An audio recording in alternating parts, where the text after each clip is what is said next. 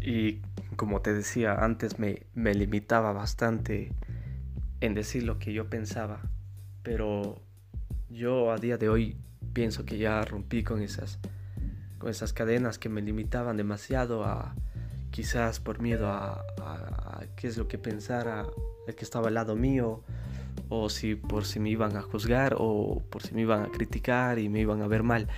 Entonces hoy en día todas esas, críticas, bueno, todos esos pensamientos los llevo bien porque ahora pues estoy en un momento donde hago lo que yo, yo quiero y lo que me parece bien para mí, o sea, sin pensar en lo que diga el resto.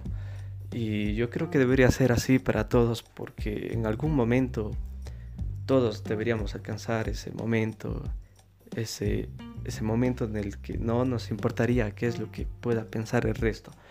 Y es algo que nos pienso que nos hace falta bastante a todos. Y entonces, por lo que puedan decir, pues ya ya prácticamente no me importa. Y es algo que vivo cada día.